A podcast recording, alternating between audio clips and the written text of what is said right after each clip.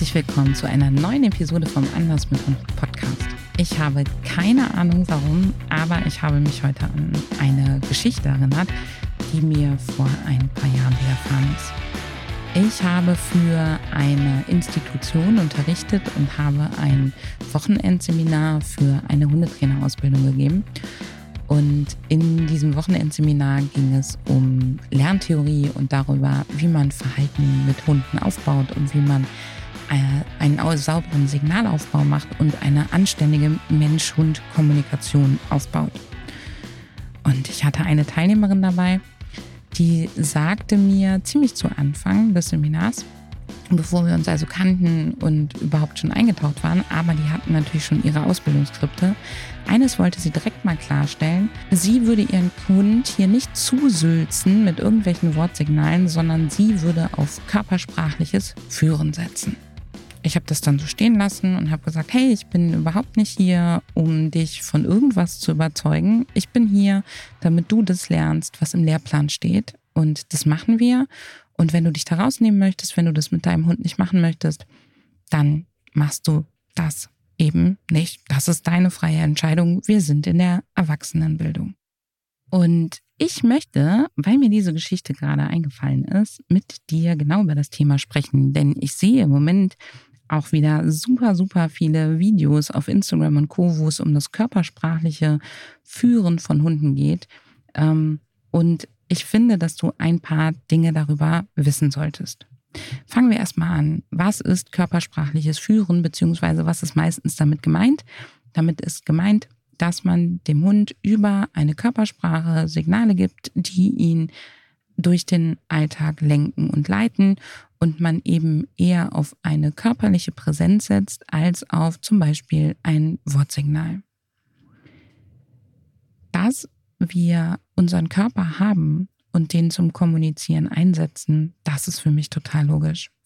Ich finde, du solltest drei Dinge wissen, wenn du über körpersprachliches Führen mit deinem Hund nachdenkst oder dich damit beschäftigst oder auch Inhalte dazu als faszinierend empfindest.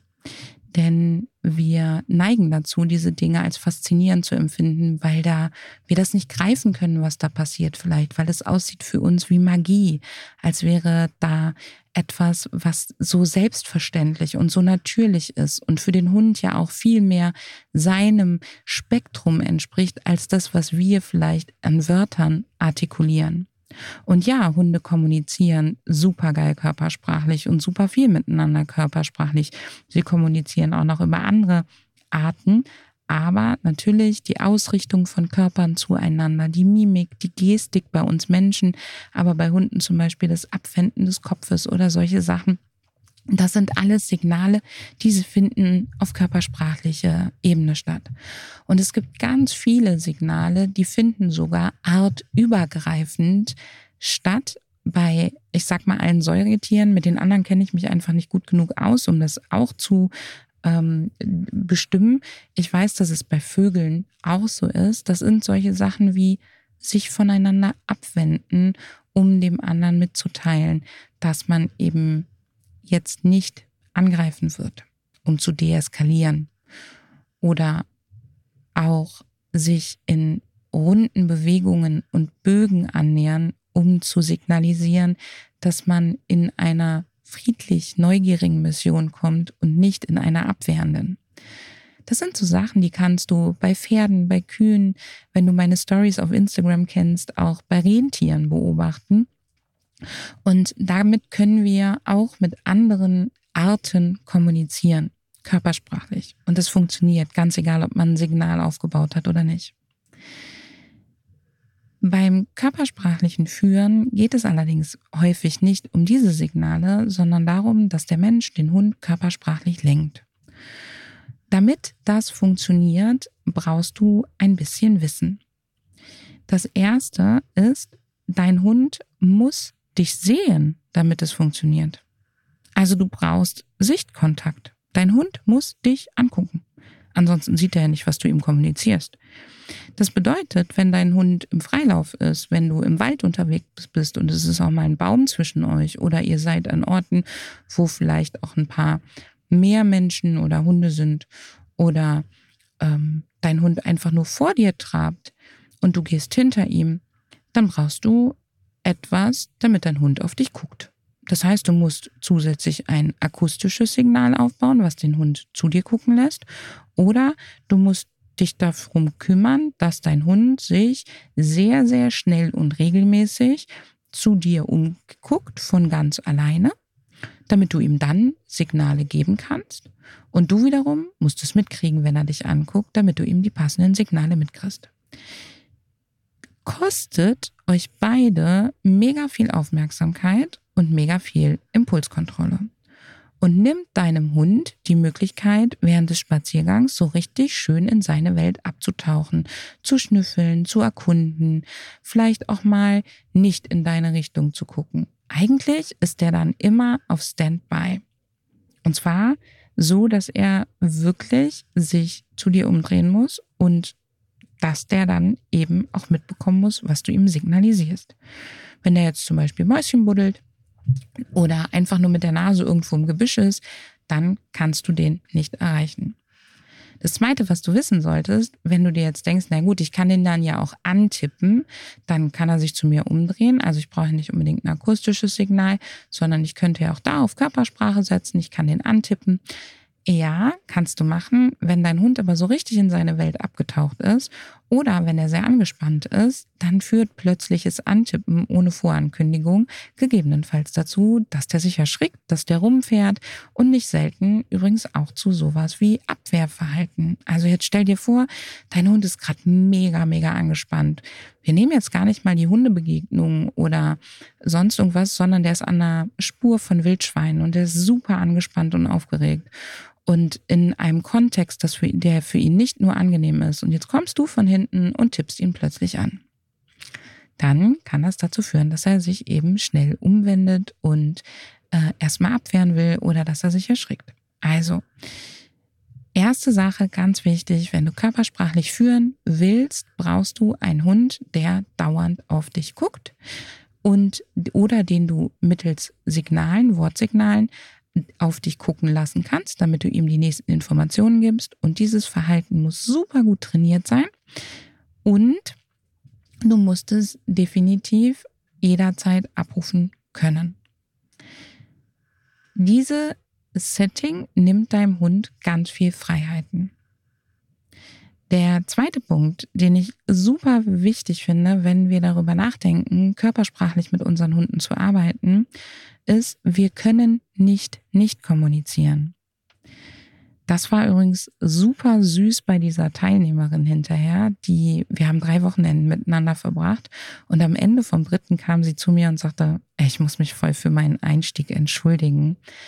Ähm, ich habe ganz schön viel dazu gelernt und ich habe erstmal festgestellt, wie sehr ich meinen Hund mit meinen ganzen Gesten und unbewussten Gesten verwirrt habe und vor allen Dingen, welche Vorteile akustische Kommunikation mit dem Hund hat. Aber vor allen Dingen bin ich hier reingekommen und hatte die totale Abwehrhaltung, gar nicht wegen euch, sondern wegen der Diskussion, die ich kurz vorher hatte. Ich weiß, man sollte die Story erst am Ende auflösen, aber nur so für dich. Also diese Teilnehmerin hatte diese Erkenntnis und ähm, deswegen möchte ich dir jetzt mitteilen, was nämlich das Problem an der Geschichte ist. Du kannst mit deinem Körper nicht nicht kommunizieren. Also auch ich kommuniziere natürlich die ganze Zeit mit meinem Körper, ob ich das will oder nicht. Mein Körper spricht für meine Hunde immer Bände. Meine Hunde sehen an jeder meiner Falten, wie ich gerade drauf bin. Hunde sind super Bewegungsseher und sie nehmen jede unserer Muskelzuckungen super wahr eigentlich spricht das ja für die körpersprachliche Kommunikation. Sie können das, was wir tun, super, super, duper gut wahrnehmen. Gibt es ein paar Ausnahmen. Wenn zum Beispiel ein sehr kleiner Hund sehr dicht an seinen Menschen ist, ist das sehr schwierig für den ins Gesicht zu gucken. Oder dass zum Beispiel äh, Collies in, oder andere Hunde mit bestimmten physiologischen Eigenschaften in bestimmten Seefeldern nicht so gut sehen. Aber so grundsätzlich sind Hunde geniale Bewegungsseher. Wenn sich etwas bewegt, nehmen die das super schnell wahr. Das Problem ist, wir Menschen sind nicht so super da drin, sauber und permanent kontrolliert und angepasst zu kommunizieren. Das heißt, wenn du einen Hund hast, für den nicht klar ist, ob du jetzt gerade gestikulierst, weil du telefonierst oder ob du ihm gerade Signale gibst, dann wird es schwierig für ihn. Und du kommst also auch bei dem körpersprachlichen Führen nicht um einen richtig klaren Signalaufbau, genauso wie bei akustischen Signalen oder anderem drumherum. Das heißt, der Aufwand ist gar kein anderer.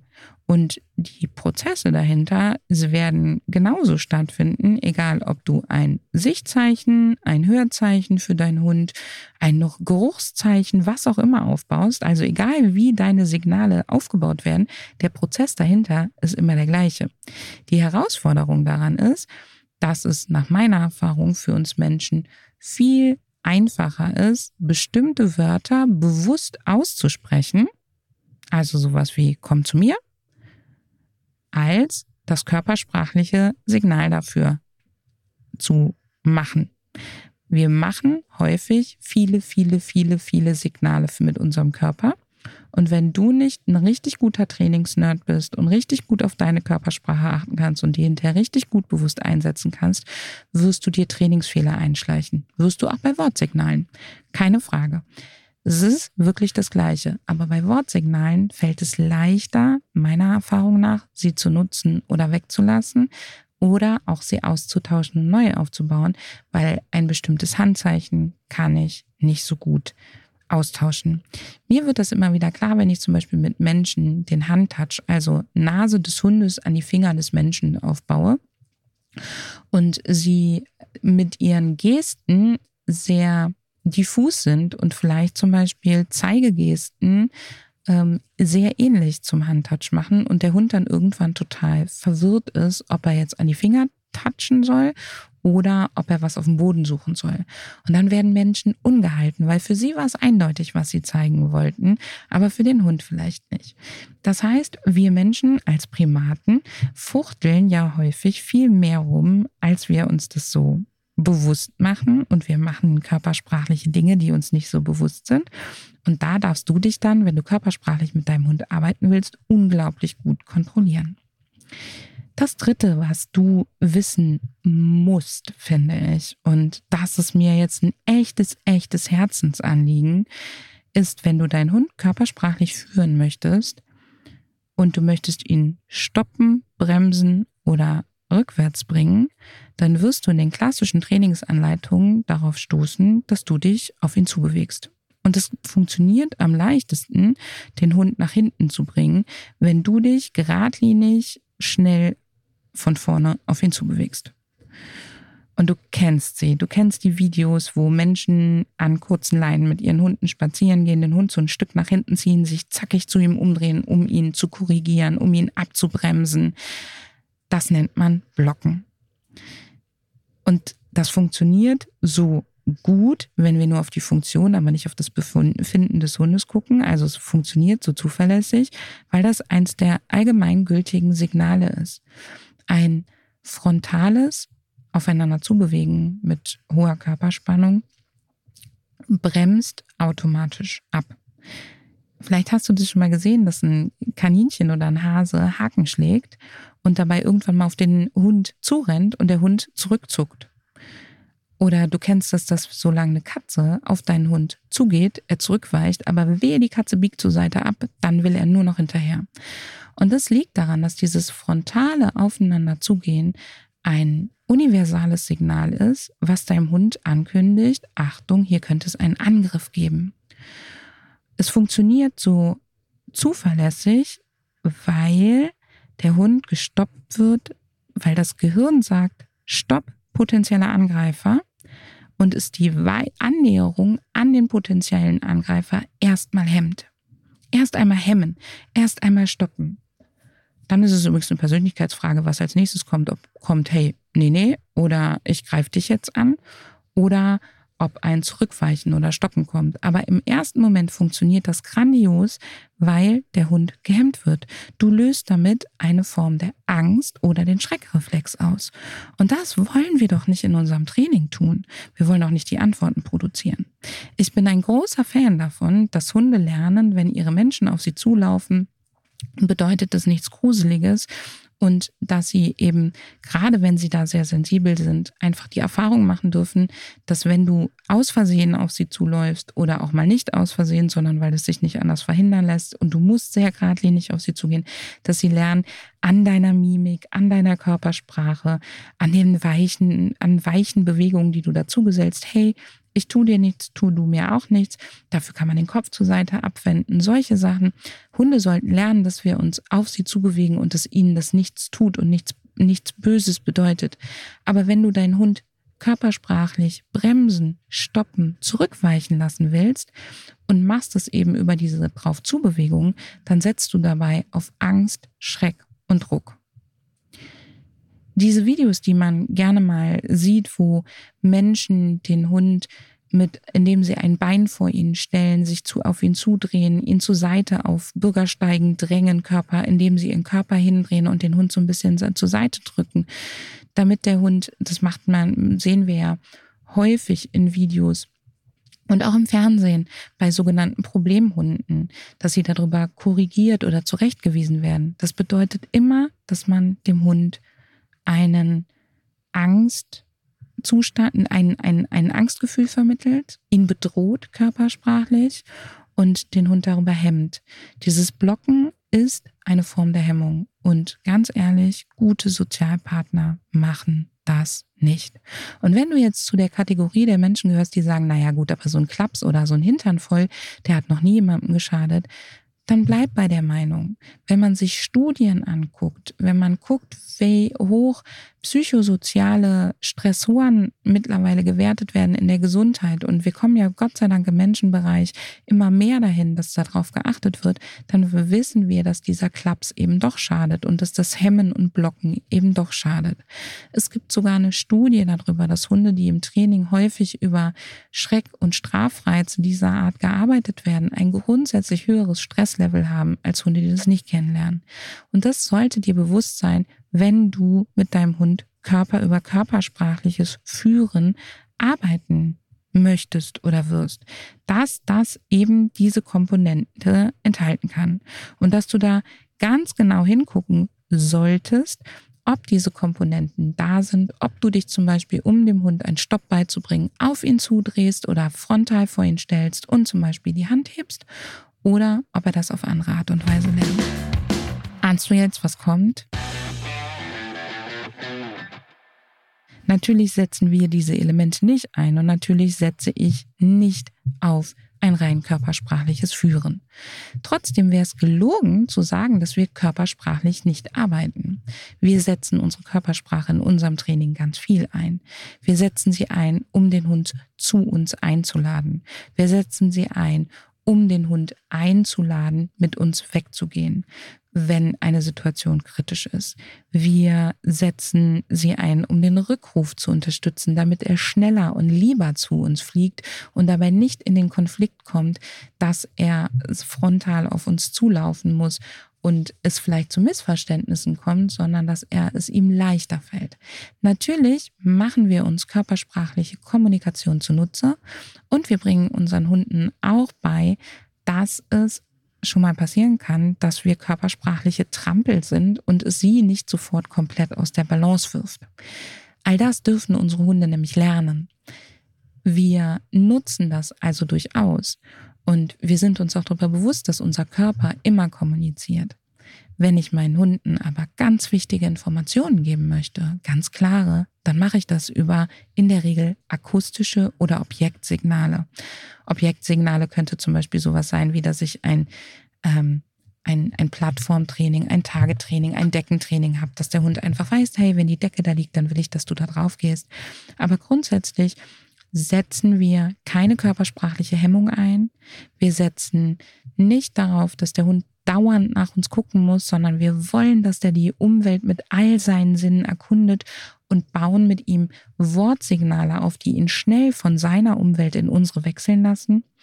Und wir üben mit ihm, unsere Körpersprache zu verstehen, zu deuten und natürlich üben wir auch darin, uns in unserer Körpersprache klar zu verhalten. Was ich dir mitgeben möchte, körpersprachliches Führen ist entweder eine Technik, die darauf setzt, dass du dich den rudimentären, allgemeinen Kommunikationsmitteln bedienst und dann, damit es, wenn du es nur das nutzen willst, funktioniert, musst du in dem Moment auch auf Hemmung setzen. Das kommt für mich nicht in die Tüte. Oder du brauchst etwas, was deinem Hund ganz klare Informationen gibt, dann, wenn du ihn sie auf den Punkt brauchst und dein Hund eben in die richtige Bahn lenkt und kannst dir dabei deine Körpersprache als unterstützenden Faktor zunutze machen. Wenn dich interessiert, was wir tun, statt unsere Hunde körpersprachlich zu blocken und was du tun kannst, wenn du einen Hund hast, der dich im Alltag wirklich fordert und wo du sagst, aber das kann ich doch nicht mit dem durchmachen. Das kann ich dem nicht durchgehen lassen. Ich brauche irgendwas, wie ich dem mitteilen kann und das jetzt nicht. Dann lade ich dich herzlich ein zu meinem Webinar vom Problemhund zum besten Freund. Das verlinke ich dir hier drunter. Das werde ich stattfinden lassen in Kürze, weil mich gerade so viel da draußen, mir gerade so viel da draußen begegnet, wo mit Hunden, die im Alltag Herausforderungen und Probleme machen für ihre Menschen, wieder so hart und so unfair umgegangen wird und ich gerne zeigen möchte, dass es auch anders geht. Es kostet dich 0 Euro, kannst du dich gerne hierfür anmelden, steht fest drin. Ich erzähle dir in dem Webinar auch, wie du im Anschluss mit mir weiterarbeiten kannst, wenn du das möchtest. Also sei mir nicht böse oder wenn du, wenn du mir böse wärst, dass ich dir da drin auch ein kostenpflichtiges Angebot mache, dann ist das Webinar nicht richtig für dich. Aber ansonsten, wenn du Lust hast zu lernen, wie kann ich meinem Hund begreiflich machen, was ich von ihm möchte und was für mich nicht geht und wie kann ich mit meinem Hund arbeiten, ohne ihn zu hemmen und unter Druck zu setzen, dann melde dich jetzt unbedingt zum Webinar an. Ich mache das jetzt einmal testweise Ende September und im Anschluss hoffe ich, dass ich es regelmäßig machen kann, dass ich die Zeit und die Muße dafür finde, das regelmäßig zu machen und es auch bei euch so viel Anklang findet, dass wir es regelmäßig wiederholen, weil mir das Thema eben wirklich, wirklich, wirklich wichtig ist und ich gerne zeigen möchte, dass man auch mit Hunden, die einen im Alltag herausfordern und die Dinge tun, die wir nicht wollen, anders umgehen kann, als sie zu blocken und zu hemmen. In diesem Sinne, ich hoffe, diese Podcast-Episode hat dir etwas mitgegeben und freue mich, wenn du bald wieder einschaltest.